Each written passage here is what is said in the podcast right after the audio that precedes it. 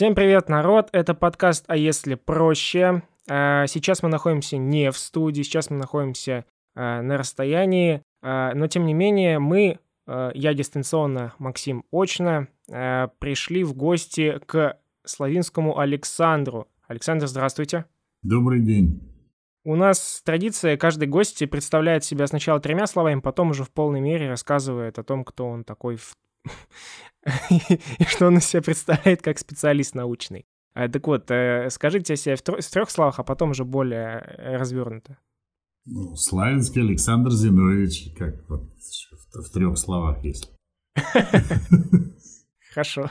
Ну, а, а, а если шире, то э, закончив МИЭТ в 85 году, через некоторое время после этого я оказался на заводе «Изолятор», который был когда-то в Москве, в районе метро «Сокол». Ну, а потом, по мере дальнейшего движения, я стал директором этого завода и через какое-то время даже э, одним из крупных совладельцев. А потом было принято решение, мы построили новое предприятие, из Москвы уехали, и вот сейчас находимся в Павловской Слободе, уже больше 10 лет здесь завод работает. Ну, вот я продолжаю им руководить. Э, буквально месяц назад нет, два месяца назад было событие для меня очень такое важное. Исполнилось 25 лет, как я стал директором завода. То есть вот серебряный юбилей в должности руководителя. 25 лет – это серьезный срок на самом деле. Очень такой... Вот еще написано, что Александр Зинович – доктор технических наук, как раз таки генеральный директор завода «Изолятор», эксперт от России в МЭК. Это что? Это МЭК, Международная электротехническая комиссия. Это законодатель базовых стандартов, э, в всяком случае, в Европе по электри... электротехнике и энергетике. Я являюсь представителем России в одном из комитетов, который касается проектирования и выпуска высоковольтных аппаратов. Хотелось бы вообще спросить, э, завод «Изолятор» на чем освоен? Ну, вид деятельности. Гла- главная наша задача – это проектирование, производство, поставка и сервисное обслуживание э, такого вида высоковольтных аппаратов, который называется высоковольтные вводы. Применяется это оборудование в качестве навесного и комплектующего в силовых трансформаторах, шунтирующих реакторах, выключателях большого тока, ну и в качестве линейных изделий для прохождения высоковольтных линий через здания, там, этажи. Также мы э, с недавних пор стали осваивать оборудование для коммуникации кабельных линий, соединительные и концевые кабельные муфты. Это то есть, я правильно понимаю, что когда едешь по трассе, видишь высоковольтные провода там, эти вышки, похожие на Эйфелеву башню, то есть это и в целом вот, вот эти все вот э, наголовники, которые там на их ветвях, это все вы, да? Ну, на самом деле, э, вы мне напомнили одну историю, как один мой товарищ рассказывал знакомому банкиру, чем занимается завод изолятор. И он как раз ему рассказывал, вот представляешь, видишь ты, едешь по дороге, стоят огромные линии электропередач, вот такие здоровые фермы, значит, с, с изоляторами, которые гирлянды висят там, вот он, представляешь, тут, ну да, представляю, сильно, да. Так вот, такой ерундой завод-изолятор не занимается. Он делает значительно более серьезные вещи. Я прошу прощения за метафору, но просто вы мне напомнили. На самом деле наше оборудование, если ехать по дороге, можно увидеть, где стоят силовые подстанции и большие фарфоровые ребристые изделия, высокие, выражаясь простым языком, торчат из трансформаторов. Вот это и есть высоковольтные воды, которые соединяют трансформаторы линии. То есть для того, чтобы с линии спуститься на грешную землю, надо пройти через трансформатор. А чтобы попасть в трансформатор, там без высоковольтного ввода не обойтись. А вот э, вы, получается, сам завод-изолятор с самого начала занимается как раз-таки этими высоковольтными вводами, да? То есть э, это его основная специализация? Самое начало завода уходит в 19 век, еще при Александре Третьем э, завод начал работать. В следующем году 125 мы отмечаем уже, как вот с момента основания предприятия. И начиналось все не с высоких напряжений, а с изоляторов для телеграфных телефонных а, линий, производства фарфоровой посуды, керамических изделий. Как бы основа была на том, что э, обрабатывать э, глину, производить э, фарфор, потому что в том месте села Всехсвятского, где сейчас метро «Сокол» Москвы, было небольшое месторождение белой глины, каолина, без которого невозможно приготовить массу ни для фарфора, невозможно там и в, посуду, в изготовлении посуды тоже применяется белая глина, каолин. Ну, потом это месторождение было быстренько исчерпано, а завод уже стоял, и он начал использовать привозное сырье. А вот все началось, как вот часто бывает в России, либо возле реки рождается какое-то промышленное производство, уж река помогает крутить мельницы, либо в каком-то там месте, э, обозначенном полезными ископаемыми, рождается какое-то производство по добыче и переработке. То есть, ну, все традиционно, как это и должно быть в мире. И было в мире много веков.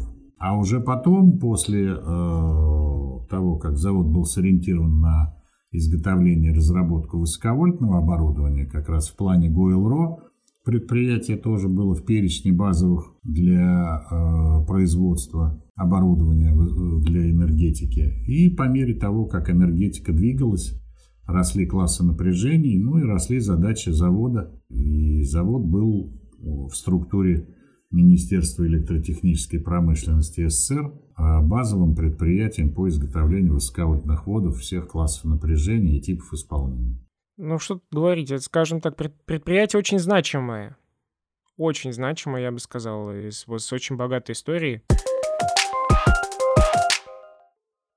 У нас на самом деле есть также вопросы, относящиеся, э, ну, скажем так, э, непосредственно к вам как к, к специалисту в области э, электроэнергетики, электротехники.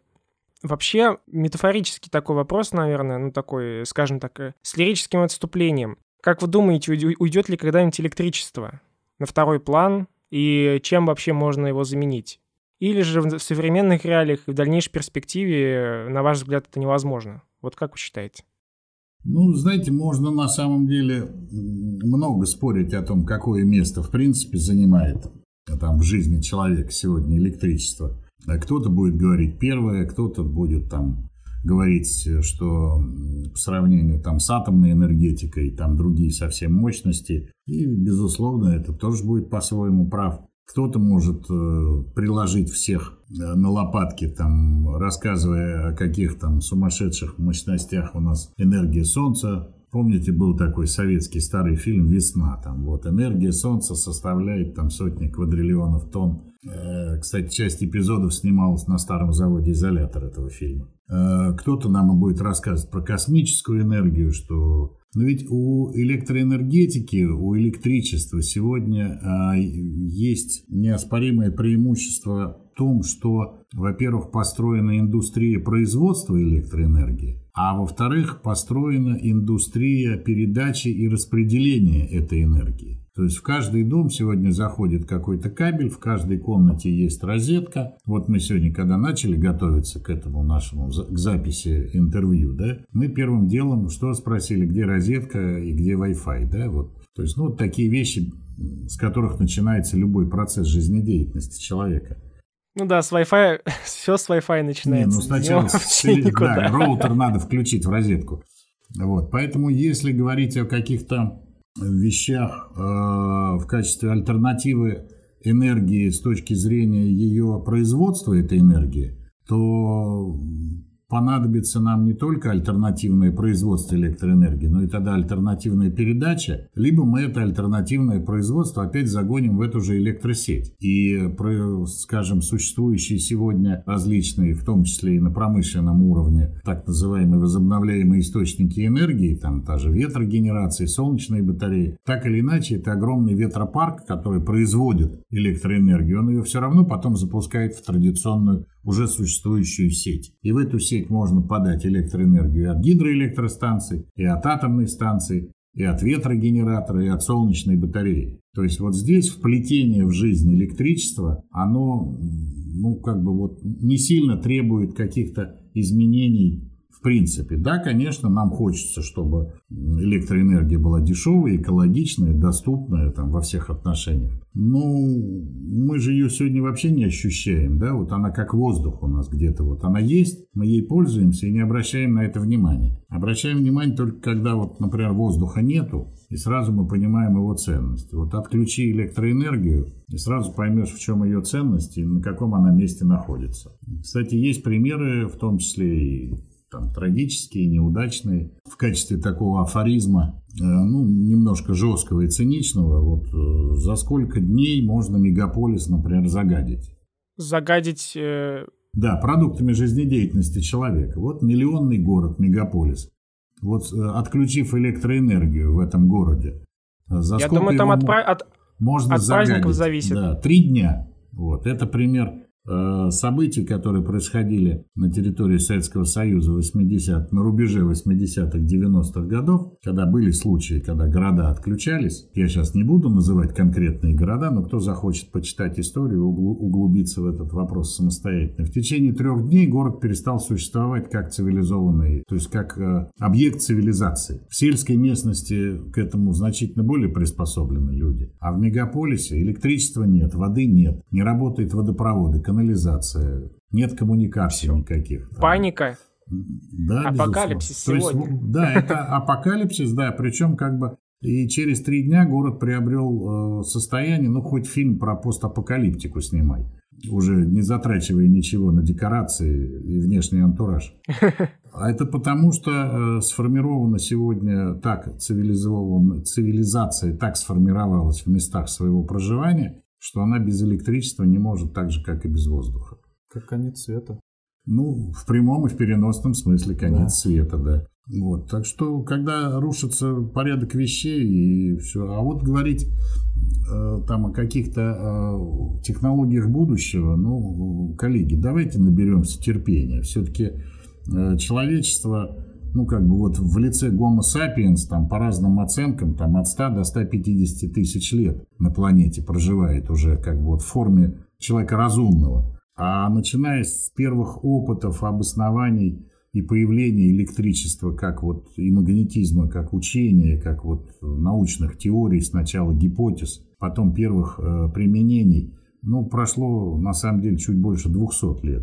Ну, и так уж семимильными шагами мы прошли из ниоткуда в то, что у нас сегодня есть с точки зрения использования электроэнергии. Ну, давайте как-то двигаться дальше не рваными шагами, не скачками, не прыжками, а постепенно, аккуратно и, самое главное, лояльно к экологии. Потому что, ну, вот изобрели там ту же атомную энергетику. Да, все прекрасно, все считается абсолютно экологически чистым, наиболее экологически чистым процесс производства электроэнергии, атомной энергетики. Но случился Чернобыль, вера в человечество э, в атомную энергетику пошатнулась. А потом уже, ну, Чернобыль был давно, ваше поколение, так сказать, в тот момент еще либо не родилось, либо было крайне мало, но Фукусима-то у всех на глазах произошла несколько лет назад. А в чем причина? А причина в том, что, ну, когда проектировали атомную станцию, посчитали, что свыше 7 баллов не может быть землетрясения в этом районе.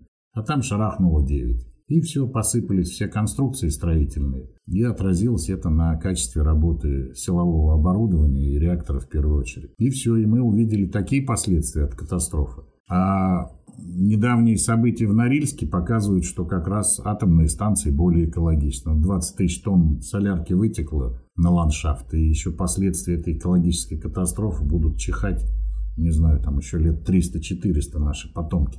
То есть вот э, попытки опередить события, куда-то вот как-то э, забежать вперед, в этой области науки они слишком высокую цену имеют и риск. Вот, например, взять ученых там, прошлых лет и веков. Вот один из величайших умов, который привнес э, в электроэнергетику колоссальный вклад, это Никола Тесла. Гений, настоящий гений.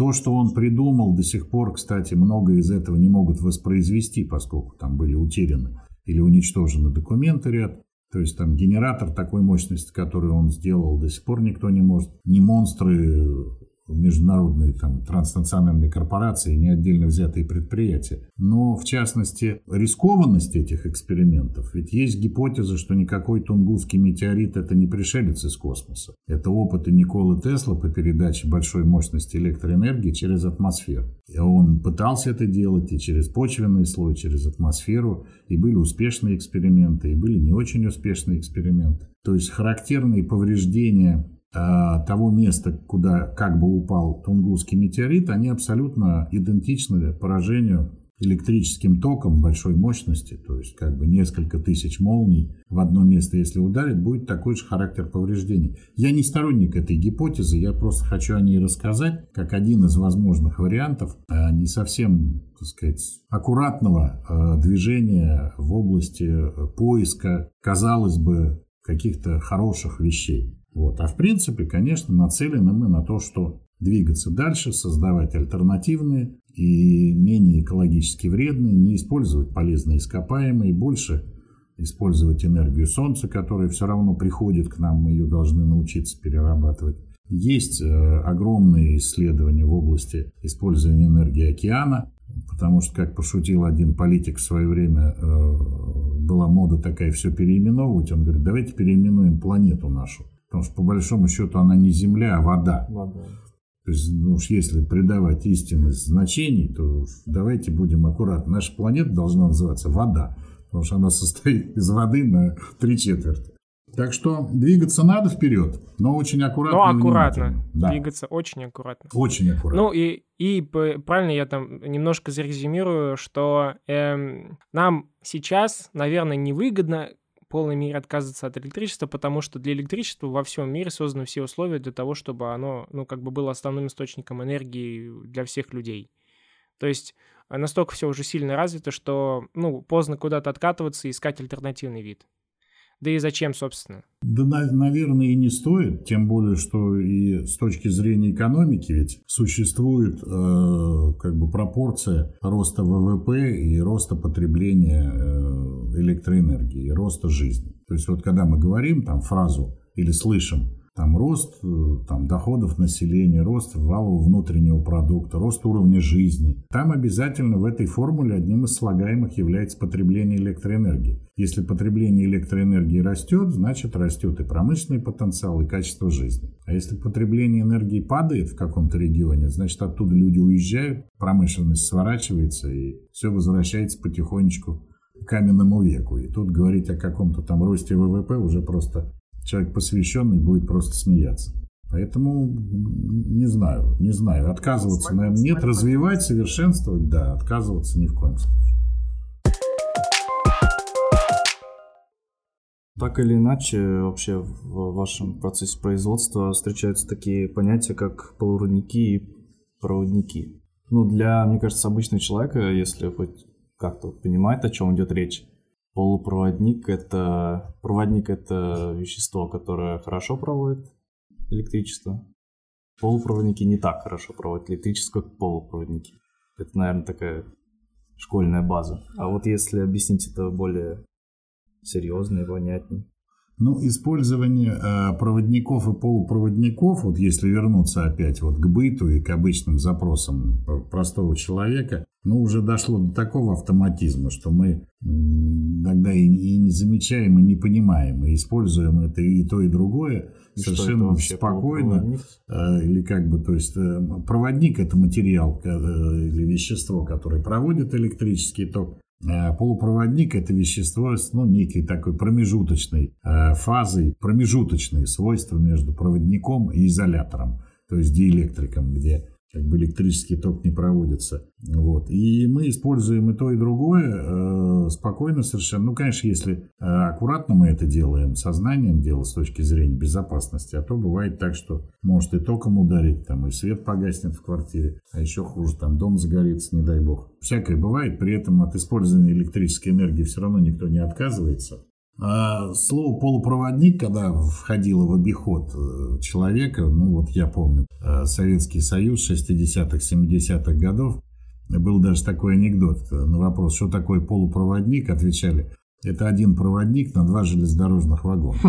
Хотя на самом деле э, вот эти вот промежуточные свойства э, полупроводников между проводником и диэлектриком, они э, как раз дали э, сумасшедший толчок развитию науки и техники, и как раз именно с этим, с изобретением полупроводника и связано, э, и появился термин научно-техническая революция. То есть это вот 50-е и 60-е годы прошлого века во всем мире словосочетание научно-техническая революция как раз связано с изобретением. Ну, не с, не с изобретением, поскольку в периодической системе элементов химических есть материалы от природы, являющиеся полупроводниками. А когда научились уже э, создавать полупроводниковые материалы методом синтеза, то есть там в виде сплавов, э, химических соединений, перед человечеством открылись колоссальные возможности, потому что использование вот этих характеристик этих материалов открыло нам впервые, может быть, так широко возможность изменять мир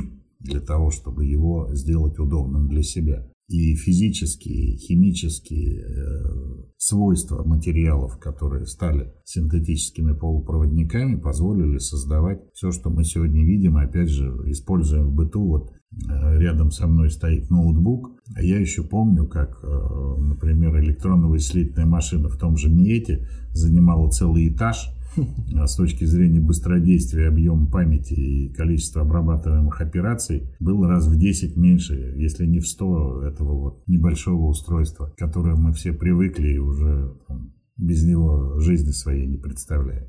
То есть и минимизация, и быстродействие, и другие процессы, они э, обычными материалами не без применения полупроводников достигать просто не способны.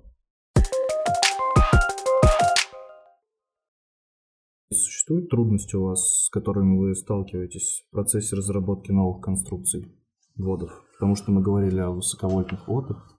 Ну, если говорить о трудностях с точки зрения там, новых конструкций, то здесь скорее вопрос э, не сколько технический, поскольку э, мы занимаемся различными исследованиями в области усовершенствования тех изделий, которые мы, которые мы производим. На протяжении многих лет традиционно на заводе э, еще в 30-е годы прошлого века появилось собственное конструкторское исследовательское бюро, э, которое занималось и новыми конструкциями, и новыми технологиями, поиском новых материалов, композиции материалов для повышения качества, надежности и функциональных способностей наших изделий. А, поэтому сегодня э, говорить о каких-то трудностях, они скорее организационно-экономического характера, это трудности – потому что государственной программы финансирования в этой части научно-технической деятельности не существует. Существуют некоторые технологии получения от государства различных субсидий, там, либо дешевых кредитных ресурсов, либо еще каких-то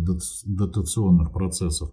Трудные и во времени долгие очень, требующие большое количество бумаг, подготовки и так далее. И самое обидное, что даже если ты будешь все правильно делать и, и этим заниматься, ты получишь какие-то средства, только время уйдет, требования рынка изменятся, и с помощью государственной финансовой поддержки изобретешь ты продукт, который морально устарел, и на рынке его уже никто не купит. Конкуренты тебя обойдут, и так и будешь плестись в хвосте. Будешь им сам пользоваться. Ну, сам пользоваться можно, да, только вот э, еду из него делать нельзя, к сожалению. Поэтому э, всегда, когда мы говорим у себя в компании о каких-то инновациях, то, безусловно, речь идет о самофинансировании. Для этого нужно уметь работать с рентабельностью, с прибылью, и эту прибыль использовать для финансирования дальнейшей деятельности. То есть, вот как говорят на Кавказе, имеешь кусок хлеба, весь его не ешь сегодня, оставь немножечко на завтра, потому что завтрашний день наступит неминуемо, а хлеба может и не быть. Поэтому основные трудности, они вот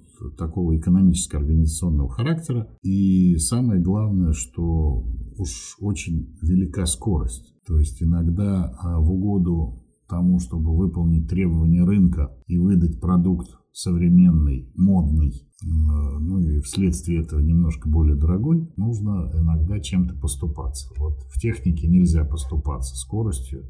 Японцы, они, э, когда обсуждают какую-то новую идею, они строят свои э, дискуссии, мозговые штурмы таким образом. Значит, ставится вопрос и э, в таком ракурсе, что вот есть новая идея. Значит, почему это плохо? Как это нам повредит? Как это нам помешает? И почему этого не надо делать? То есть такой подход вот утилитарный. То есть не, не что нам это даст и как нам от этого будет лучше, а вот наоборот.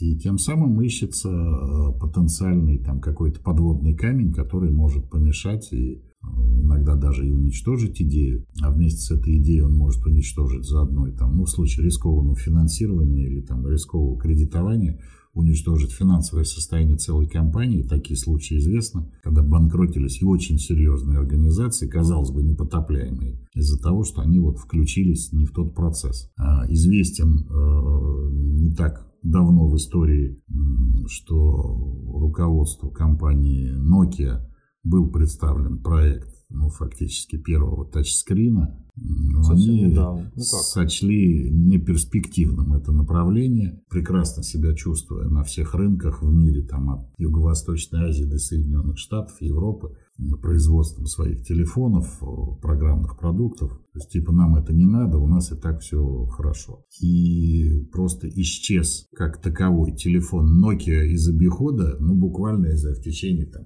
ну, года, полутора. Просто, просто вот исчез. Очень быстро, да. Такой монстр уж казалось там. Вот. Ну... Я, там, я в 2008 году в Китае был, и идешь там мимо магазина электроники, там кроме слова Nokia ну, если только слово туалет там или выход, или вход. Вот. Ну, на место Nokia пришли другие. Безусловно. То есть не угадали хозяева и топ-менеджеры Nokia с дальнейшим движением. Не угадали. Вот кто-то угадал. То есть здесь вот э, с точки зрения техники, обеспечения научной идеи конструкции, технологии этого, так сказать, инновационного процесса, оно, можно сказать, не то чтобы проще, оно привычнее и понятнее, как делать. А вот как угадать, куда двигаться, где найти на это дело средства, какие, так сказать, ресурсы мобилизовать, вот, вот здесь больше вопросов, чем чисто технических. Вы говорите, что мы останемся без электричества, если, ну, к примеру, иностранные поставщики, к примеру, обрубят нам все и больше не будут поставлять того оборудования, которое нам, к примеру, необходимо. Ну, я на самом деле не очень сильно погружен в тему того, насколько сильно Россия в плане электроэнергетики касаемо оборудования, касаемо производства, независима от остальных, э, ну, других государств. Э, то есть мы в этом плане самостоятельны и полноценны, или же все-таки какие-то, не знаю, какие-то части оборудования или установок или там технологий мы покупаем на Западе или в других странах? Или мы независимы?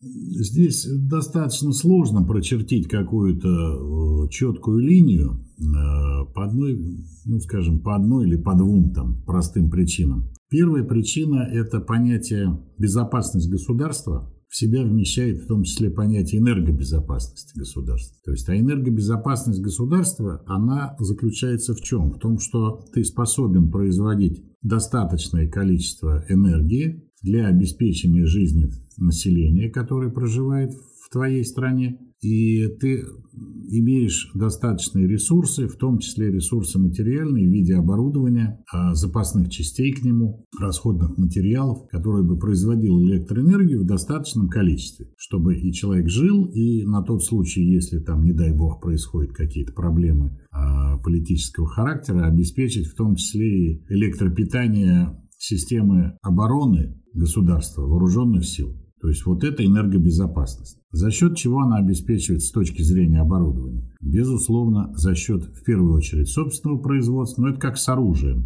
Но если у тебя будет собственное оружие, а производство боеприпасов за рубежом, и вдруг возникает вооруженный конфликт с тем государством, где тебе делают боеприпасы, кто победит-то в этой войне? Ответьте мне. Ну, наверное, тот, кто боеприпасы делает, а не само оружие. Потому что драться автоматом Калашникова без патронов можно, но это не сильно эффективно, как выстрел.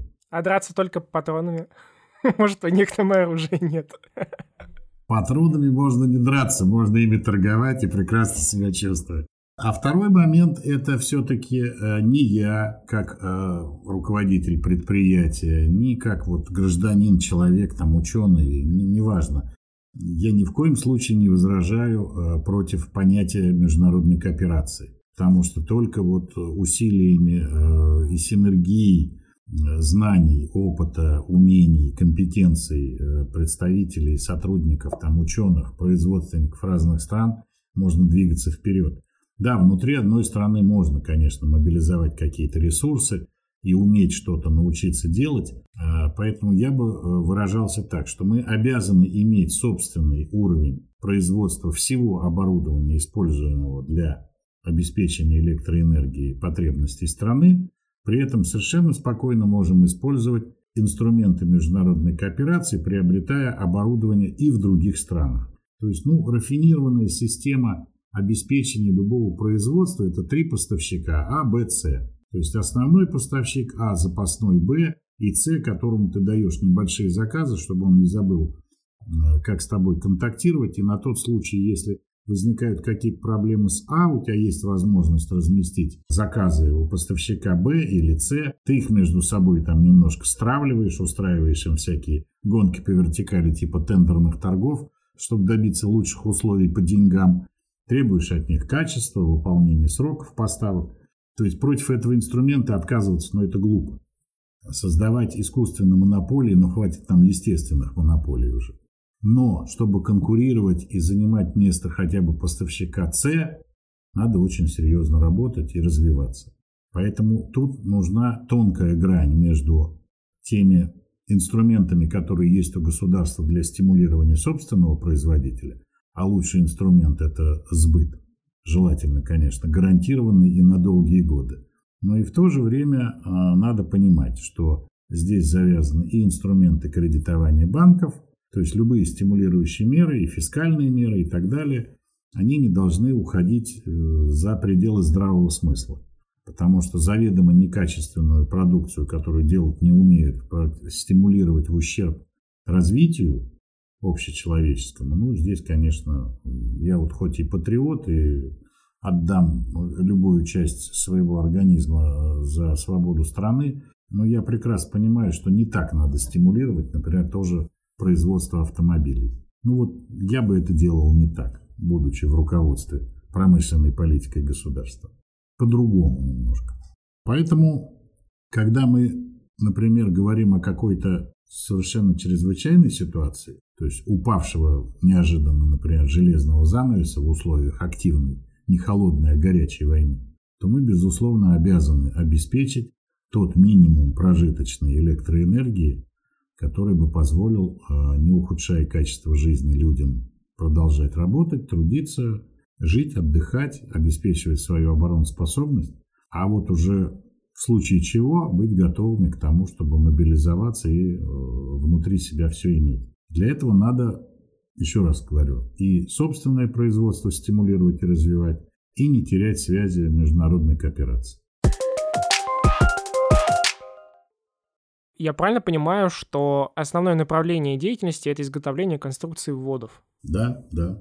Можно, пожалуйста, вот э, вы как человек, который связан с производством этих э, конструкций довольно-таки давно, рассказать от первого этапа производства до последнего, вот так, чтобы нашим слушателям в целом было понятно, как из чего лепится данные конструкции, вот что привозит, какое сырье привозит на завод, и потом что по, по итогу получается внешне, то есть и куда это все потом идет. То есть привезли там, вы говорили, что какая-то глина там была, что-то какая-то, нашли месторождение белой глины, из нее начали начали лепить. Так вот, а сейчас как делают? Что привозят? Глина и история э, изготовления изоляторов из нее, то есть фарфоровых изоляторов, э, это была э, основа предприятия и его как бы, вот, первые годы жизни. Безусловно, для того, чтобы создать такое изделие, как высоковольтный вод, да или любой электрический аппарат, нужна комбинация способностей различных материалов.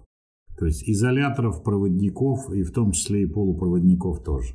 То есть электрический аппарат это ну, как, как гибридная интегральная схема, он в себя включает э, несколько задач, несколько функций. То есть одна из функций это э, обеспечить безусловное прохождение электрического тока, Вторая функция – защитить этот переход электрического тока от воздействия внешних, в том числе атмосферных явлений. Третья функция – это защитить данный переход от воздействия, например, ненормируемых э, электрических воздействий, в частности, Вот, например, от удара молнии. Ведь физически получается самая высокая точка подстанции – это как раз э, наконечник высоковольтного ввода, который значительно выше самого силового трансформатора.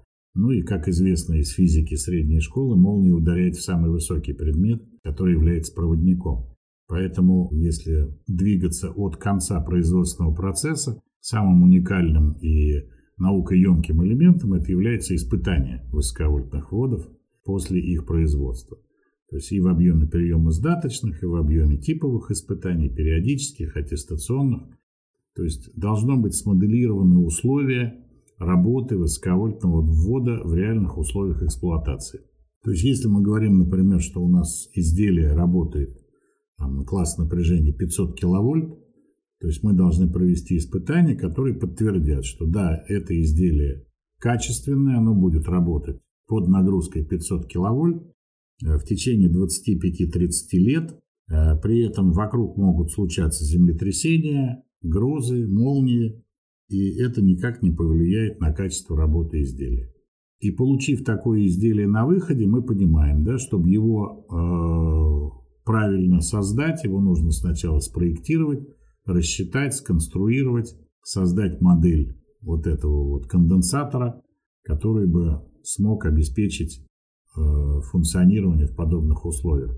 Если на бытовом уровне посмотреть аналог высоковольтному вводу, ну, например, те, кто имеет дело с автомобилями, там, или автолюбители, или хотя бы какое-то представление об устройстве, вот э, в автомобильном двигателе внутреннего сгорания такую роль выполняет свеча зажигания. То есть она даже и на ввод похожа немножечко, только вот она совсем маленькая, на 12 вольт, а у нас там от 100 киловольт. Считается, ну, опять же так, аппроксимированно, 1 метр изоляции – это 100 киловольт. То есть, возвращаясь к разговору о высоковольтных линиях, вы когда едете мимо них видите вот подвесные изоляторы, гирлянды, прикиньте на глаз примерно, какой они длины. Если они где-то порядка метра, значит, это линия 110 киловольт. Если они порядка 2-2,5 метров, так на глаз, ну, относительно роста человека, значит, это 220 киловольт. Если линии длиннее, опоры выше, значит, вы уже заехали туда, где 500 киловольт и выше. В нашей стране самый высокий класс напряжения линия, она соединяет у нас сибирские просторы э, с э, казахстанскими степями, но эта линия спроектированная под 1150 киловольт, сейчас работает на напряжении 500 киловольт. А на линиях выдачи атомных станций 750 киловольт – это обычное явление, начиная от э, ну, самой близкой нам Калининской атомной станции находится в Тверской области по расстоянию. Ну, дальше уже там Смоленск, Курск. А на Украине несколько атомных станций, э, у них выдача идет в э, классе напряжения тоже до 750 киловольт. И в Беларуси строящаяся сейчас атомная станция тоже будет иметь э, выдачу 750 киловольт. Ну, это напряжение. А, ну, соответственно, чем выше напряжение при известных нам токах, 2-2,5 килоампер, можно легко посчитать мощность передаваемой. Это очень большие, на самом деле, большие цифры, очень большая нагрузка на саму конструкцию. Потому что передавать меньшую нагрузку на дальние расстояния нет смысла, все-таки существует понятие потерь. Вот. И чем выше напряжение, тем как бы потери дифференцируются. Э, чем ниже напряжение, тем должны быть короче линии. То есть тут вот все как бы законы математические, даже арифметические, они работают. Вот. Поэтому, когда мы говорим о создании высоковольтного ввода, как аппарата, соединяющего обмотку трансформатора с линией электропередач, мы должны обеспечить и отсутствие потерь, и противодействовать любым воздействиям. Наша страна огромная, вот возвращаясь к карте, чем она еще хороша? А, для понимания, а, огромная территория, ну все-таки самое большое государство в мире по площади занимаемой, Значит, а если от всей суши, по-моему, одна шестая, что ли, часть, да? Да, да, одна шестая. Да, и еще это же очень э, огромное поле деятельности и, ну, в кавычках, экспериментов. То есть у нас на территории России есть полюс холода, он земного шара полюс холода, где там минус 50 и дальше, как обычное дело. У нас есть э, территории, которые прилегают э, к морям и океанам. а прибрежные приморские, там, прибалтийские территории, они все подвержены воздействию такого нехорошего эффекта, как соляной туман. То есть морской туман, содержащий большое количество соли, он является проводником. То есть мы должны защищать наши устройства, изделия и установки от э, возможного электрического разряда, который проходит просто по воздуху. Это, то есть по саму конструкцию следует полностью изолировать? Ну, ее нужно создавать с точки зрения пути утечки такую, чтобы она выдерживала такие э, загрязнения и не допускать поверхностных разрядов. Угу. А, то есть тут считается внутренние напряженности и длина пути утечки. Поэтому это конденсатор с элементами индуктивности. То есть это все хитрости проектирования.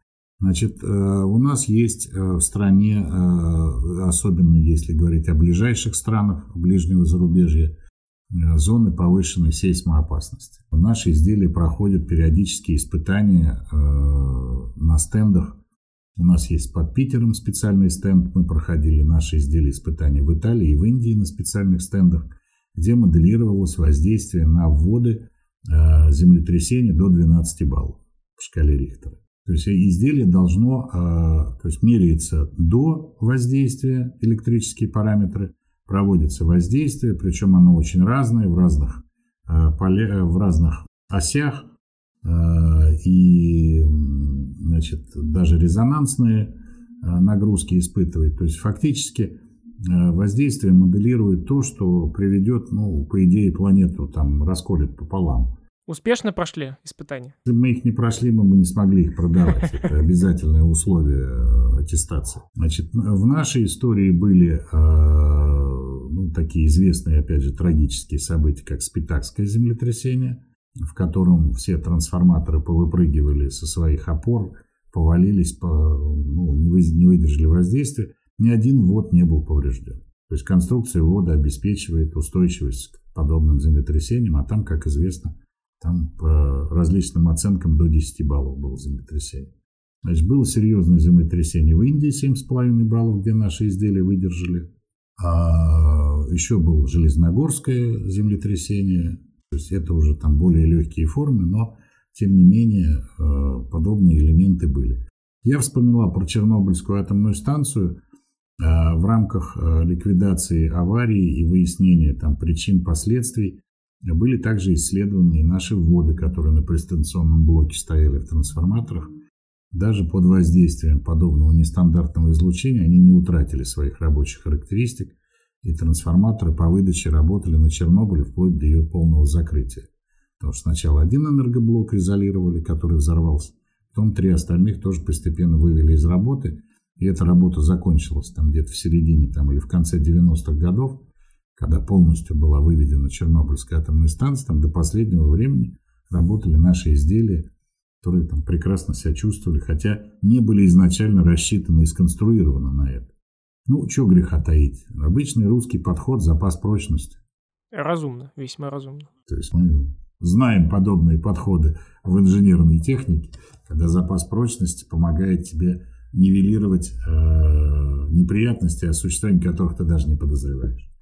Ну, это такое историческое, получается, ваше производство. Ну, за 125 лет на такой территории, как наша страна, научиться делать-то уже можно было чего-то. Потому что э, я могу сказать, что с точки зрения опыта э, наша компания уникальна тем, что, ну, возьмем, например, там Siemens, да, или ABB, а у них нет таких точек поставок оборудования, где было бы, например, минус 60. Ну, нету на остальных территориях планеты Земля, где есть такие низкие температуры, там нет таких классов напряжения. То есть они не умеют делать ниже минус там, я не знаю, 40 градусов, просто не приходилось им. Ну да, сейсмо, нагрузки есть, там море там или еще что-то, но когда у тебя в восточном Казахстане может быть днем плюс 20, а ночью минус 20, и такой градиент перепадов температур ну, на любую технику оказывает воздействие просто разрушающее, ты должен делать изделие, которое будет работать. То есть для этого и создается, и рассчитывается конструкция. Температура устойчивость. Ну, в том числе. Мы создали впервые э, у нас в России созданы вот экспериментальные образцы. Сейчас они стоят в опытной эксплуатации в Москве на подстанции Мневники. токоограничивающее устройство э, с применением элементов высокотемпературной сверхпроводимости. То есть там стоит э, токоограничитель, который бак его заполнен жидким азотом. И для того, чтобы обеспечить вход электрического тока внутрь этого ограничителя используется специальный ввод. Мы создали эту конструкцию. Половина ввода работает при температуре минус 200 градусов, а вторая половина ввода стоит на улице. То есть, если солнышко, это до плюс 60. Если мороз, ну, в Москве морозы давно уже мы забыли, как выглядит. Но тем не менее, то есть половина изделия погружена в жидкий азот, половина находится в зоне нагревания.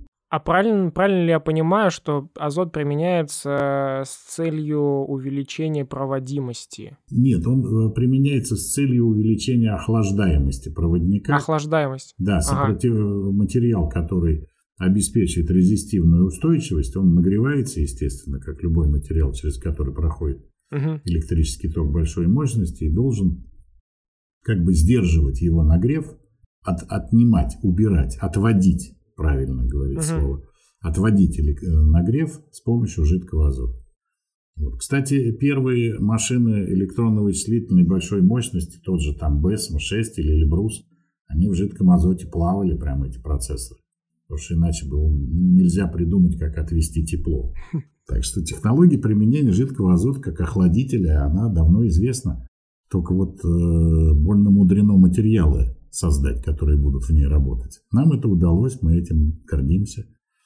Никто в мире даже близко не подошел к этой теме. Мы открыли фактически новую страницу в истории аппаратостроения. Вот так, если скромно, если скромно, yes. да. А это даже если скромно выражаться, да, то, да. ну, интересно. Не, ну это, а, эта работа проводится в рамках национального проекта возглавляет эту работу главная организация компании SuperOx, которая создала фактически это устройство. Вот. А мы здесь присоседились как поставщики комплектующих узлов. Вот. То есть та, та деталь, без которой как бы сама машина работать не будет. Э, прошли полноценные испытания. Испытания, кстати, проводились в Южной Корее на базе компании Hyundai Heavy Industries, одного из мировых лидеров производства силового оборудования. Соответственно, корейские товарищи, коллеги испытывали это абсолютно независимо, непредвзято. То есть то, что было положено по техническим условиям, по техническому заданию, все были проведены измерения испытаний, и только после этого это установлено. Ну, это Москва, это ОЭК, это очень серьезное ответственное электроснабжение районов жилых массивов, э, предприятий в городе, внутри города, не где-то там, там знаешь, как оп- опытную создали там какую-нибудь станцию где-нибудь далеко, если отключится, ну ничего страшного, там посидят без света. Тут так нельзя. Здесь как раз создано для того, чтобы разгрузить, дать возможность более устойчиво и надежно снабжать электроэнергией столицу. Последний самый вопрос, наверное, касаемо все-таки завода изолятора еще раз. Вот мы знаем, что завод-изолятор, вы в сегодняшней записи неоднократно сказали, что в следующем году будет 125 лет. На самом деле очень э, большая история была у этого завода, значимый предприятие для страны. Как вы, вот можете ли вы э, выделить какие-то основные отличия вот между тремя стадиями вообще существования э, данного предприятия? Э, допустим, у завода изолятор, ну, мы знаем, что он вначале находился в районе метро Сокол, первый год работы, а затем э, он переехал э, на нынешнее местоположение и сейчас находится там же. Вот, к примеру, первый год работы завода, 60-й год работы завода и нынешний год работы завода. Каковы основные, скажем так, отличия э, между этими тремя, скажем так, стадиями развития где завод прибавил, где, возможно, э, какие-то э, элементы производства ушли. Вот основные отличия, просто чтобы понимать, каковы были основные векторы развития, то есть от чего отказались, что внедрили. Как вы можете в целом охарактеризовать основные черты отличия этих трех разных изоляторов? Я, если позволите, немножечко времен, от, от времени, как бы вот э, от таких отрезков равных отрезков по времени немножечко бы ушел, э, потому что все-таки э, первый этап зарождения предприятия и его становления происходил при царском режиме в России. Uh-huh. И э, становление завода, вообще откуда завод родился, мы очень внимательно изучали эти исторические документы, и они у нас даже есть в копиях, безусловно. В конце XIX века, значит, две известных в Москве купеческих семьи Сорохтиных и Чоколовых объединив капиталы, решили проинвестировать средства в создание, ну, э, купцы заработали денег на торговле и вложились в создание промышленного предприятия. То есть это вот такая вот практика, когда заработал денег, куда их вот всерьез и надолго инвестировать. Вот их инвестировали и создали тогда такое предприятие. Ну, наверное, никому в голову не приходило. Самому там, я не знаю, креативному фантасту от там Герберта Уэллса и дальше, братьев Стругацких, что вот эти вложенные деньги будут работать 125 лет, переживут смену экономических формаций, революций, две мировых войны, Еще не понятно, несметное сколько... количество там президентов, премьер-министров там и, и политических партий у власти, еще и переживет еще столько. То есть вот им тогда скажи, что вы создаете предприятие, которое там будет жить и развиваться больше ста лет, они бы, наверное, даже посмеялись бы над этим. Потому что у них задача была там по истечении небольшого промежутка времени инвестиции вернуть с прибыли, для чего и вкладывали.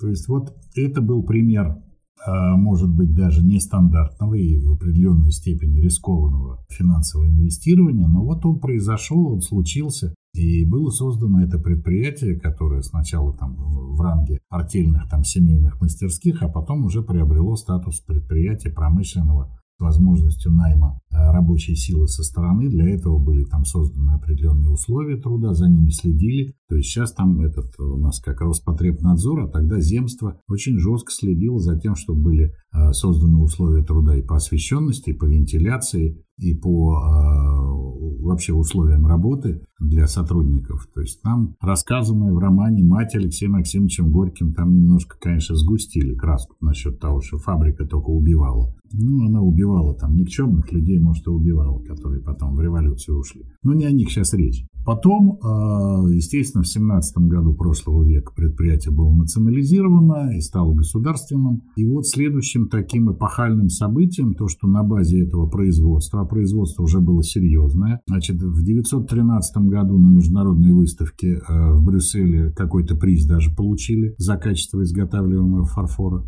То есть это тогда еще было по тем стандартам и ценностям. И предприятие, естественно, приглянулось для того, чтобы создать на его базе что-то более серьезное, а именно производство вот такого категории электрических аппаратов, которые уже в 30-е годы окончательно сосредоточилось на производстве высоковольтных водов. Потом была война, во время войны завод был эвакуирован частично в Самарскую область, частично в Ташкент, в Среднюю Азию. На действующем предприятии осталось производство боеприпасов, тех самых там патронов или еще что-то. А вот э, сотрудники завода и здесь умудрились отличиться. Э, тогда еще будучи молодым человеком, будущий директор Александр Барков потушил столько зажигательных бомб на территории квартала э, метро «Сокол», что даже был представлен к награде за оборону Москвы, которая вручалась только военным. Для гражданских были другие награды, а его вот к военной награде представили. То есть вот человек, который через 20 лет после окончания войны возглавил завод, он еще во время войны этот завод защищал, можно сказать, там с, с тем же героизмом, с каким люди вооруженные на поле битвы шли навстречу врагу. Это тоже характеризует немножечко ситуацию о людях, то, что вы говорили. Поэтому я бы, наверное, а, определил следующий такой вот краеугольный этап. Это а, рубеж 70-х, 80-х годов, когда появились у нас а, в стране линии высоковольтных передач 500 киловольт, 750 киловольт, 1150 киловольт. Когда уже стало абсолютно понятно, что только собственная школа производства электрических аппаратов, в том числе, так же как школа производства силовых трансформаторов, шунтирующих реакторов, на такие классы напряжения должна быть полностью обеспечена внутри страны. Ну, тогда страна была больше, был и Запорожский трансформаторный завод, и узбекские, и казахские предприятия. Ну, в частности, узбекская электротехника вся базировалась на тех площадках, которые были выбраны в качестве эвакуированных предприятий. А вот самый такой известный Черчикский трансформаторный завод – это э, бывшее до войны в Ленинграде предприятие «Электропульт». Оно было эвакуировано во время войны. Ну, соответственно, значит, там оно и осталось, и дальше развивалось уже по программе э, развития электротехники в Советском Союзе. Здесь, конечно, уже мы перешли в категорию других измерений, как вот в математике есть понятие закона больших чисел, так и в условиях сверхвысоких напряжений уже обычные, там, всем привычные законы физики работают не так, как это в учебниках написано. Ну, потом, наверное, следующий большой этап – это когда э, история Советского Союза закончилась, началась история новой России, произошла и переоценка ценностей, и сдвиг понятий, а общественно-экономический уклад изменился. И надо сказать, что был очень серьезный момент проседания предприятия, когда еще надеясь на какие-то государственные заказы, на какие-то государственную поддержку, предприятие немножечко вот как вот боксер во время боя, когда несколько раз ему прилетело, вот как говорят, поплыл. Он еще не упал, но вот он уже, значит, вот он по рингу уже как-то ходит, качается, и слабо оказывает сопротивление, и опытный соперник такого поплывшего боксера добивает. Ну вот, слава богу, не добили. Нашлись внутри предприятия, в коллективе люди, которые как бы вот разглядели все-таки а, что-то новое. В частности, Александр Александрович Барков, который был к тому моменту уже директором тоже 25 лет, я вот его долго догонял, 64 по 89 год, вот он э, тоже внес, ну, как бы это сказать-то, наверное, даже не просто вклад, а какой-то вот исторический шаг. Он ушел. То есть вот он встал и ушел, заявив, что в новых экономических условиях я не знаю, как руководить заводом. Все, что я умею, понимаю, мои методы руководства сейчас уже работать не будут. Чего, как говорится, обманывать себя и других людей. То есть, ну вот как тот же непобежденный никем чемпион мира по боксу просто в определенный момент вешает перчатки на гвоздь и говорит, все, я ухожу, пока меня никто не побил. Вот. И, может быть, этим шагом Сан Саныч продемонстрировал ну, эту тенденцию времени, и он был элементом отображения мужественного отношения к тому, что, как бы, да, он мужественно этот завод защищал там собственной жизнью во время войны, но он с него ушел, потому что он понимал, что он ему не нужен. То есть Сан Саныч не нужен заводу. Хотя, конечно же, он был бы нужен и как опытный человек, и знающий человек, и с точки зрения коммуникации, потому что он был и депутатом городского совета и во всех там международных и как бы внутрисоветских ассоциативных организациях был человек известный в министерстве и руководитель других предприятий. Ну, кто его, как говорится, не знал, все знали. Вот. Но, тем не менее, вот это произошло. И дальше, в 90-е годы, трудности становления рыночной экономики, отсутствие средств, бартерные меновые операции, дикий капитализм.